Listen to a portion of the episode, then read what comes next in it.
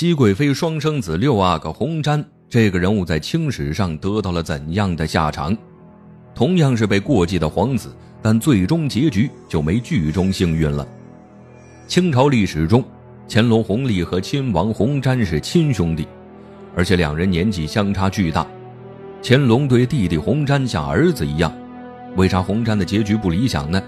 是他咎由自取，还是乾隆太过狠心？带大家走进清朝，看看真实的红瞻。清史上真正存在的红瞻有一个很有意思的绰号，叫做圆明园阿哥，因为他从小被养在圆明园中，所以有了这个绰号。红瞻是雍正六子，亲生母亲并不是甄嬛，而是谦妃刘氏。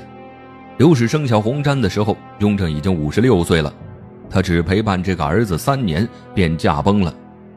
接下来坐上皇位的是雍正四子爱新觉罗弘历，是为乾隆皇帝。乾隆坐上皇位第三年，就有人建议他，将年幼的六阿哥洪璋过继给没有子嗣的果亲王胤礼。乾隆一直都很敬重胤礼这位皇叔，看他后继无人，心中也不是滋味，便答应了这个提议。为了弥补弟弟弘瞻，乾隆下旨规定，果亲王去世后，弘瞻能承袭他的爵位。乾隆在洪瞻的成长过程中一直都很照顾，洪瞻是他最年幼的弟弟，很多时候乾隆将洪瞻当做自己的儿子来看。到了读书的年纪，他会找来最好的老师教导洪瞻。可以说，雍正都不一定能做到这个程度。在乾隆的照顾下，洪瞻博学多识，在皇室中算得上名列前茅的人才。但他有文学之才，却没有政治之能。洪瞻喜欢诗词。在乾隆的保护下，生活很闲散，就像《甄嬛传》中的果郡王。但他身为皇室子弟，不能一直碌碌无为。等洪瞻到一定年纪后，乾隆就安排他管理宫中军队。有一定处事经验后呢，洪瞻又被调到别的官职上。虽然他从小被过继给果亲王，没了皇子的身份，但这对洪瞻并没有什么影响。他有果亲王的父爱，也有皇帝的信任和疼爱。一辈子就算不努力，也能过上富裕的生活。等到果亲王去世后，洪瞻继承了他的爵位。如果他没有过继给果亲王，二十多岁的年纪是不可能有爵位的。想当初，雍正被封为亲王都已经三十多岁了，还是立下大功，康熙才破的例。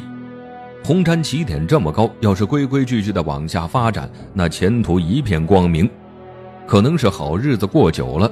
洪瞻后来变得十分叛逆，在性格上大变。洪瞻前期聪明懂事，后期为何变叛逆了？都是钱惹的祸。他对金钱十分看重，明明衣食无忧，却掉进了钱眼里。他想尽各种手段搜刮钱财，利用自己的身份和职务便利，在民间为所欲为，经常吞占老百姓的产业。普通商户都很惧怕他。这都不算什么，洪瞻还有一个变态的操作。他允许自己放浪不羁，却对自己手下十分严厉，长此以往，手下都十分怨恨他。虽然洪瞻做事十分隐秘，但还是被乾隆知道了。他想处罚这个像儿子一样的弟弟，但又于心不忍，所以很多时候对洪瞻的行为都当没看见。但一个人再能容忍，也有他的底线。触及乾隆底线的一件事儿，洪瞻得到乾隆的命令去送一件东西。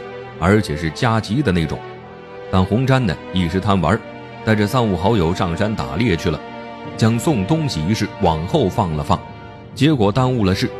乾隆得知后勃然大怒，洪瞻却不以为意，心中连一丝愧疚都没有，还觉得乾隆从小宠爱自己，是不会把自己怎么样的。送东西一事，乾隆的确容忍了他，但后来的他不知道反思，反而变本加厉。终于有一天。乾隆实在忍不下去了，因为洪瞻犯罪了，他和一桩私卖人参的案子有关。洪瞻在做生意的过程中欠了一大笔钱，为了填补漏洞，洪瞻让高恒帮他高价贩卖人参，赚到的钱拿去抵债。乾隆得知后都不敢相信洪瞻能做出这样的事，这都还好，因为一桩私卖人参案查出洪瞻不少罪行。他在做生意的过程中，仗着自己的身份，经常做不平等的生意。用现在的一句话说，就是黑白通吃。乾隆搞不清楚，洪瞻并不缺钱，为何视财如命？甚至还因为钱财杀了不少人，这些都是杀头大罪。爱财，并不是乾隆想处置洪瞻的最终原因，让他想处置洪瞻的是干涉朝廷之罪。洪瞻干什么不好，非要插足选拔官员一事？乾隆命大臣阿里衮主管人才选拔一事。洪瞻为了让自己的手下进入朝廷，便想贿赂阿里衮。一身正气的他果断拒绝了洪瞻，但此事让乾隆不能原谅。在朝中根植自己的亲信，很难不怀疑这人没有造反之心。从前乾隆觉得洪瞻只是胡闹，问题不严重，但如今他竟然干预起朝政，这是不可原谅的。朝中和洪瞻亲近的大臣察觉到不妙，告诉洪瞻不要太过猖狂，但他完全听不进去，还在千妃的寿宴上不满乾隆没有给自己母亲加赐。乾隆反问道。洪瞻，你有双倍俸禄，私下还敛了不少钱财，为什么不给自己母亲花呢？洪瞻听乾隆这么说，知道自己大难临头了。面对不懂事的洪瞻，乾隆是怎么处置的？不久后，洪瞻被定下七条大罪，最严重的一条是第七条，臣子僭越之罪。这些罪行足以要了洪瞻的命，但乾隆还是手下留情了，他罚了洪瞻一万两白银，还收回了他的爵位。将其降为了贝勒，洪瞻担任的所有官职也被撤掉了。这样的处罚让洪瞻一时接受不了，自此他就病了，整日郁郁寡欢。乾隆找人为他疏解，病情反而加重了。没过多久，洪瞻一病不起。乾隆不忍弟弟病逝，便命太医好好医治洪瞻。但洪瞻的病在心，不管怎么医治，还是没有什么起色。就在乾隆南巡期间，洪瞻病危了。乾隆得知后，立马赶回京城见洪瞻最后一面。